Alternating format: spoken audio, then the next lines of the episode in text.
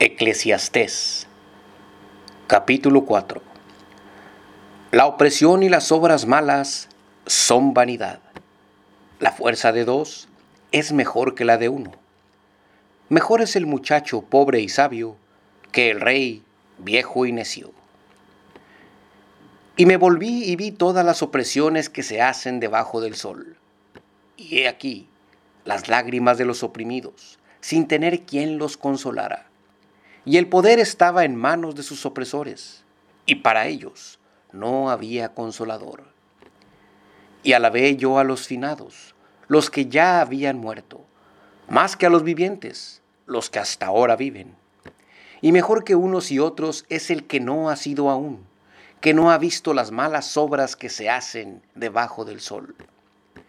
Y he visto asimismo que todo trabajo y toda obra bien hecha despierta la envidia del hombre contra su prójimo. También esto es vanidad y aflicción de espíritu. El necio se cruza de manos y devora su propia carne.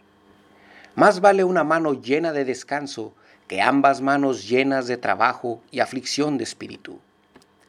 Entonces me volví y vi vanidad debajo del sol.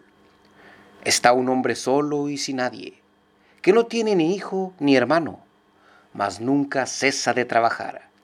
Ni sus ojos se sacian de riquezas, ni se pregunta, ¿para quién trabajo yo y privo a mi alma del bien?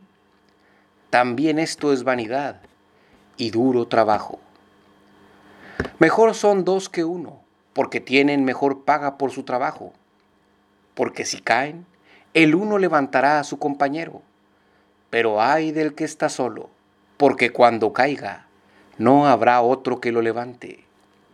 También, si dos durmieren juntos, se calentarán mutuamente. Pero, ¿cómo se calentará uno solo?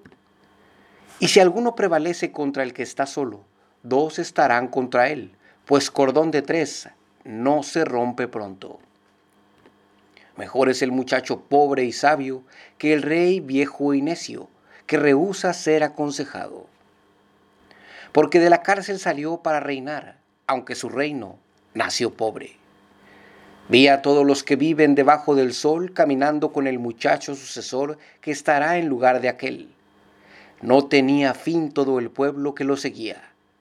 Sin embargo, los que vengan después tampoco estarán contentos con él. Y esto es también vanidad y aflicción de espíritu.